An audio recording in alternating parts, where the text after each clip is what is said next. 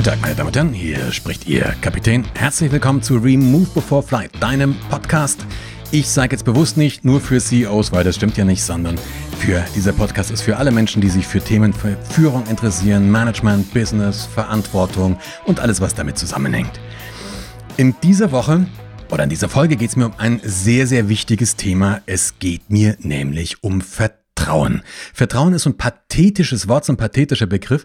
Der hat aber ganz zentrale Auswirkungen. Oder er hat vor allen Dingen auf ein Businessleben und auf ein gesellschaftliches Leben ganz zentrale Auswirkungen.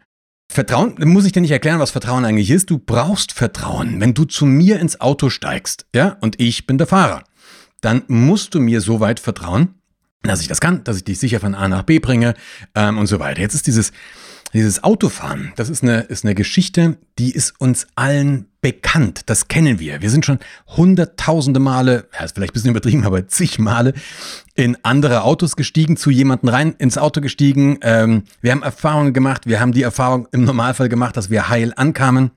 Und, und, und, und. Also dieses Thema ist bekannt. Insofern ist es nicht so dramatisch. Im Business oder aber auch in dieser Situation, in der wir uns im Moment befinden, gesellschaftlich, befinden wir uns in einer Situation, die eben nicht bekannt ist. Also wir haben nicht sämtliche Sachen auf dem Schirm. Wir wissen vor allen Dingen nicht, was als nächstes kommen wird. Wenn wir ganz ehrlich sind, dann wissen wir, ich habe das schon ein paar Mal gesagt, bei Covid-19, wir wissen nicht, was als nächstes kommen wird. Wir wissen es einfach nicht. Wir haben die Datenbasis nicht. Wir haben alle unsere Meinung. Aber Meinung heißt ja deswegen Meinung, was meins ist. Sonst wird es ja Deinung oder Unserung heißen. Aber die reine Faktenbasis ist relativ dürftig. In einem Unternehmen, wenn ein Unternehmen im Umbruch ist, hast du die gleiche Situation. Du weißt wahrscheinlich oder idealerweise weißt du, dass so wie es ist, so ist Asche und du musst dich ändern.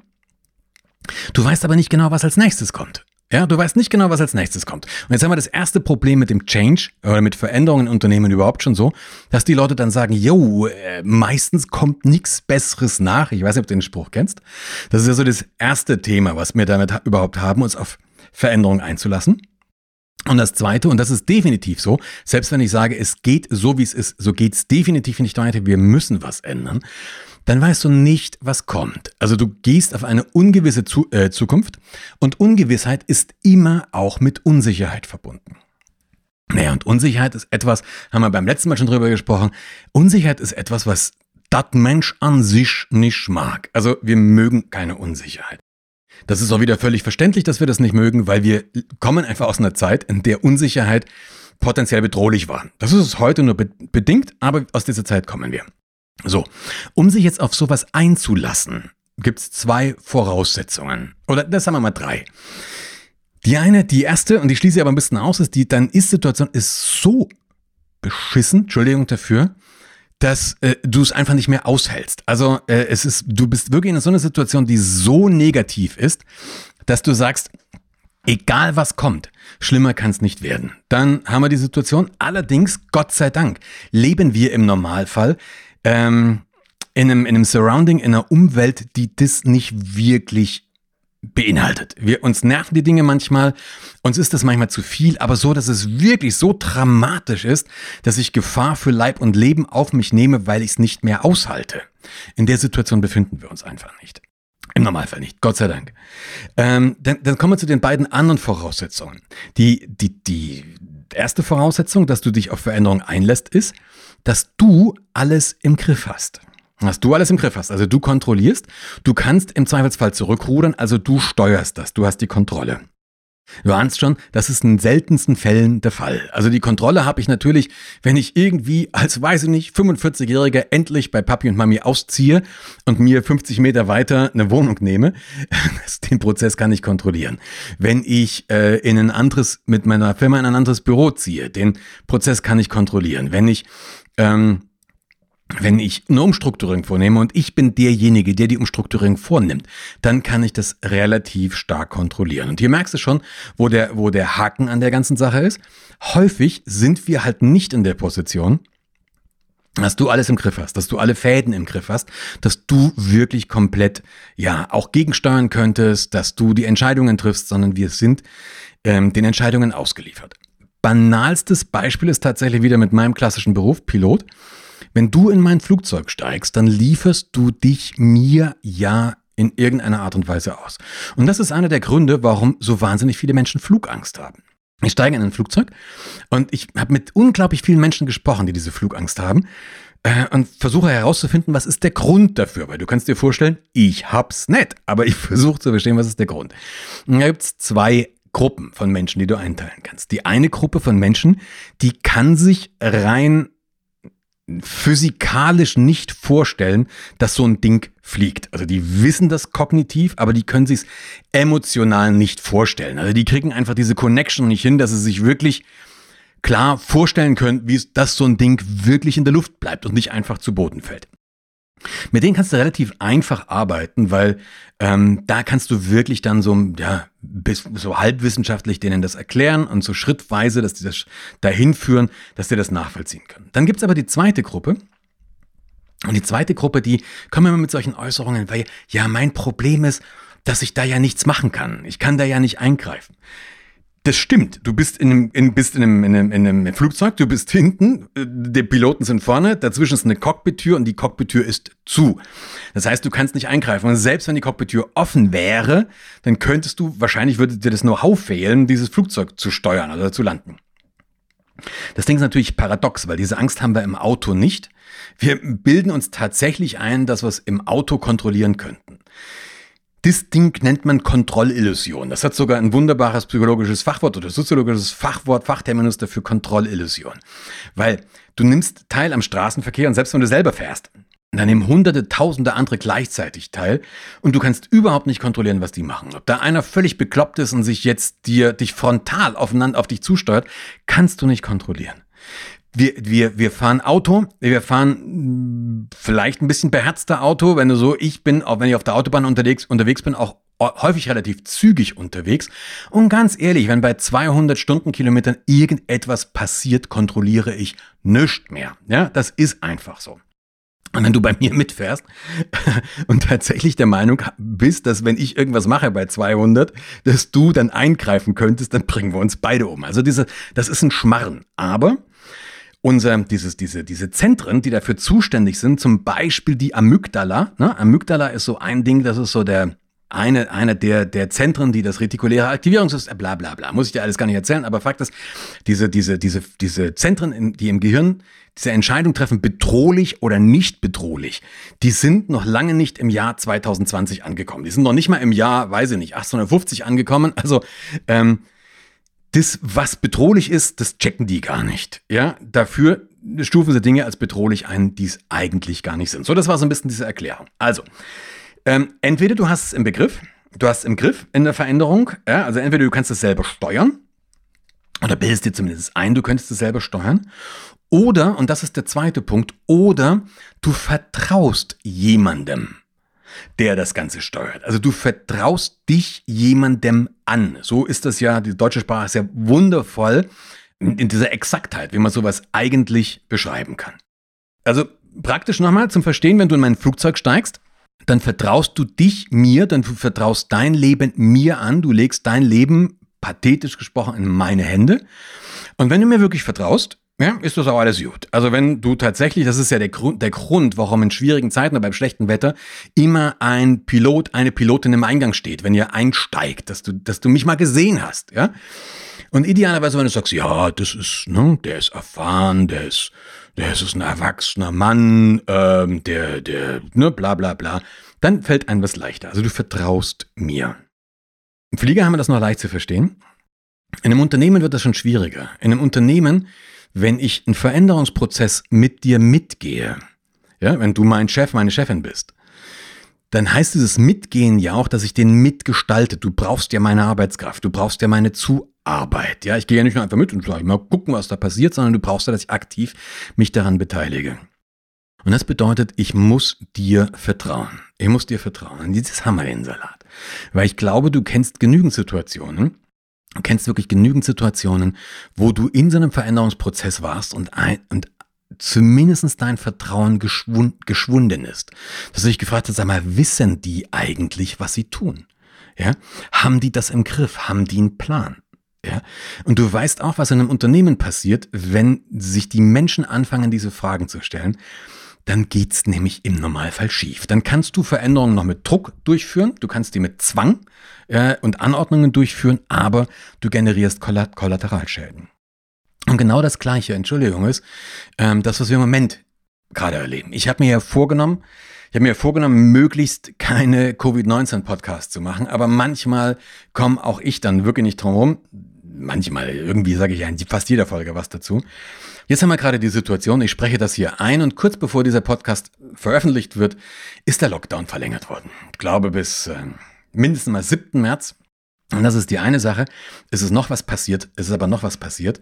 Ähm, man hat eine Regelung eingeführt, dass äh, nachhaltige Lockerungen erst ab einer Inzidenz ab 35 möglich wären. So, und jetzt, du kannst das für richtig halten, du kannst das für falsch halten, das ist mir in dem Fall vollkommen egal. Ich maße mir überhaupt nicht an, zu beurteilen, ob das richtig oder falsch ist. Hab meine Meinung dazu. Diese Meinung verkündige ich auch, verkündige ich auch ganz gerne mal, nachdem ich, weiß ich nicht, mit jemandem zusammen eine Flasche Rotwein getrunken habe, dann rege ich mich auch über Sachen auf, die passieren oder die nicht passieren. Das ist aber meine Meinung. Und wie schon gesagt, Meinung ist deswegen, heißt deswegen Meinung, weil es meins ist.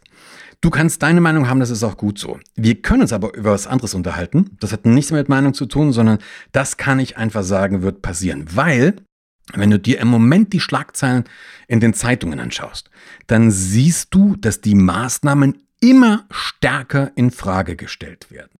Vollkommen wurscht, ob du es richtig oder falsch findest, das kannst du einfach beobachten. Das ist ein Fakt. Also wenn du das vergleichst mit den Schlagzeilen von vor einem halben Jahr, dann erlebst du jetzt, dass das immer stärker in Frage gestellt wird. Und ich weiß nicht, wie es so in deinem Bekanntenkreis ist.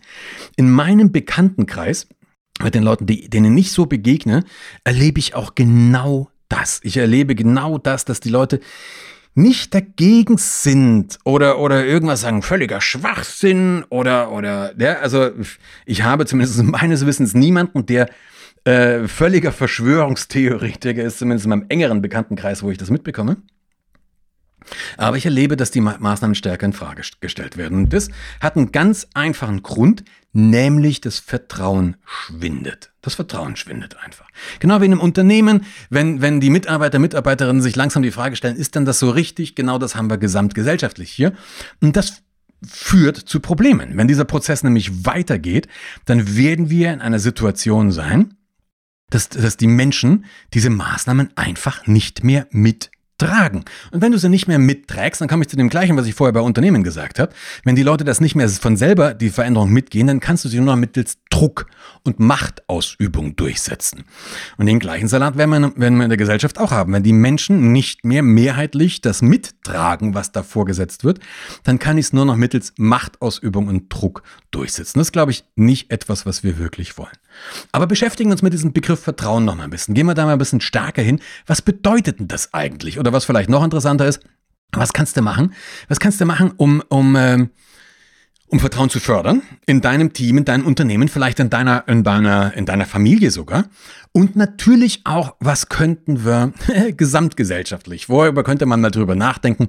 Wobei ich natürlich wirklich nicht so anmaßend bin, dass ich mir einbilde, bloß weil ich das hier sage, würde irgendwie sich in dieser Gesellschaft was ändern. Aber vielleicht gibt es ein paar Impulse. Die zentrale Frage, gehen wir noch mal, nehmen wir das mal aus diesem ganzen Covid- und Unternehmenskontext, gehen wir wieder auf sowas Banales raus, gehen wir wieder auf sowas Banales raus, ähm, das muss ich auf die Fliegerei beziehen. Ne? Du weißt ja, das ist mein Lieblingsthema oder eins meiner Lieblingsthemen und es eignet sich einfach sehr, sehr gut, um bestimmte Prozesse, bestimmte Dinge zu erklären. Die Grundfrage, die du, dir, die, die du dir immer stellst, bewusst oder unbewusst, wenn du in ein Flugzeug einstellst, ist, kann ich mich auf die verlassen? Kann ich mich auf die Airline verlassen? Ist diese Fluggesellschaft, ist die zuverlässig?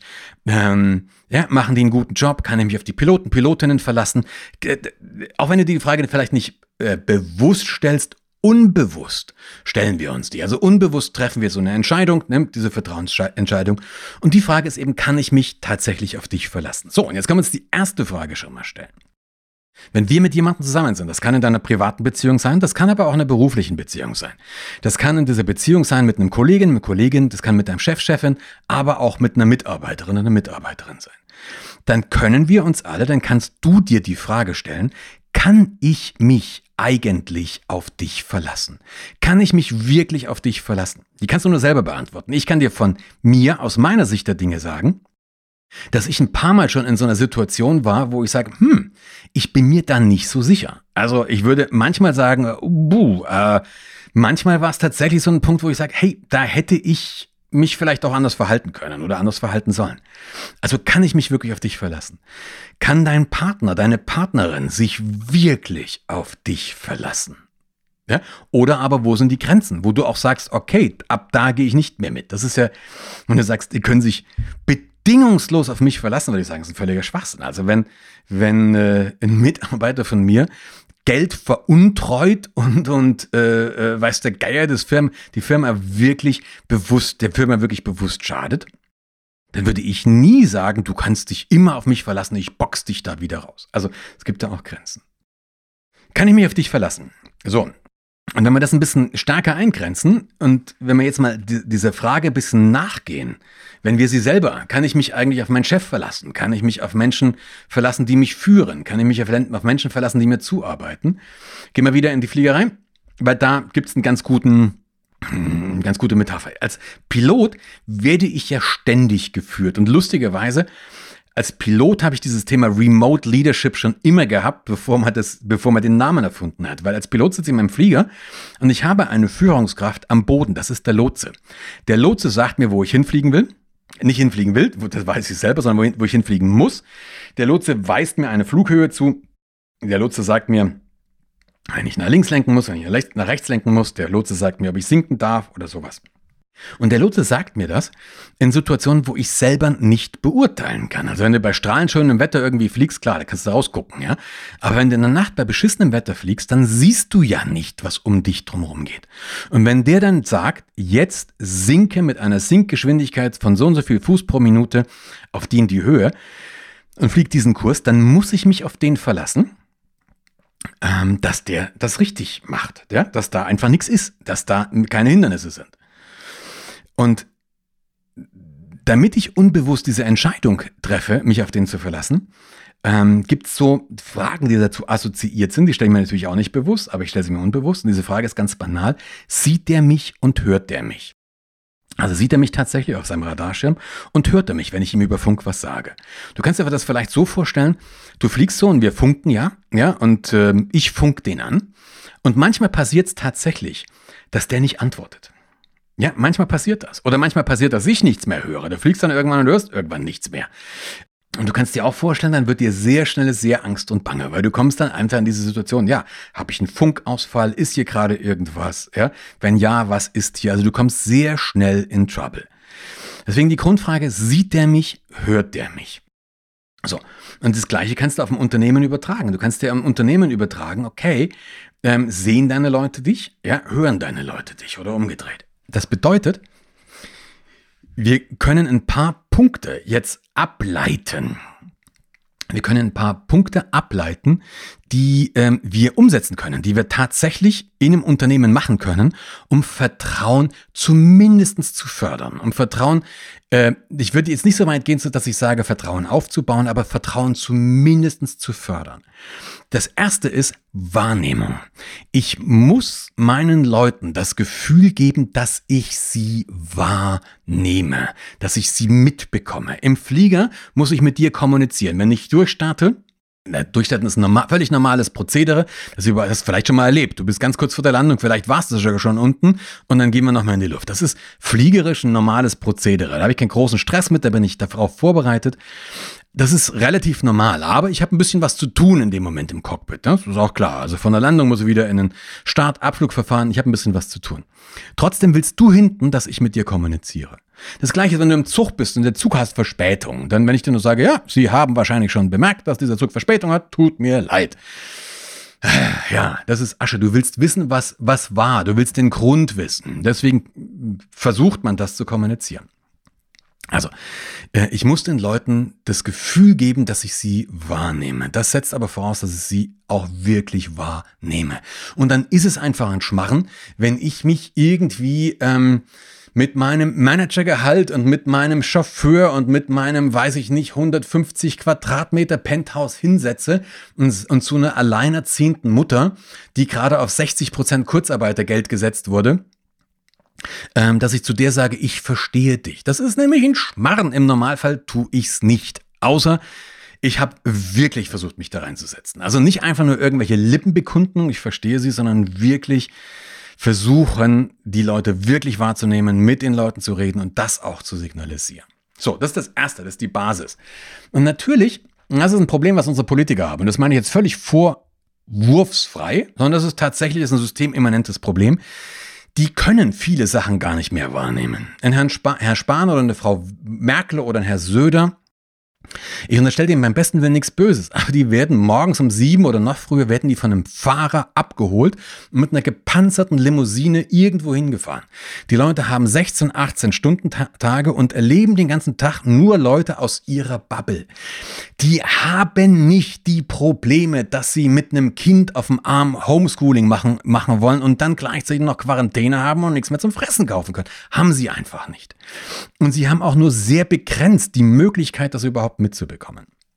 Also, ähm, Wahrnehmung. Ja, das so das zweite. Ich reg, merkst, ich reg mich schon wieder auf, aber ihr habt noch ein paar andere Punkte auf meiner Liste.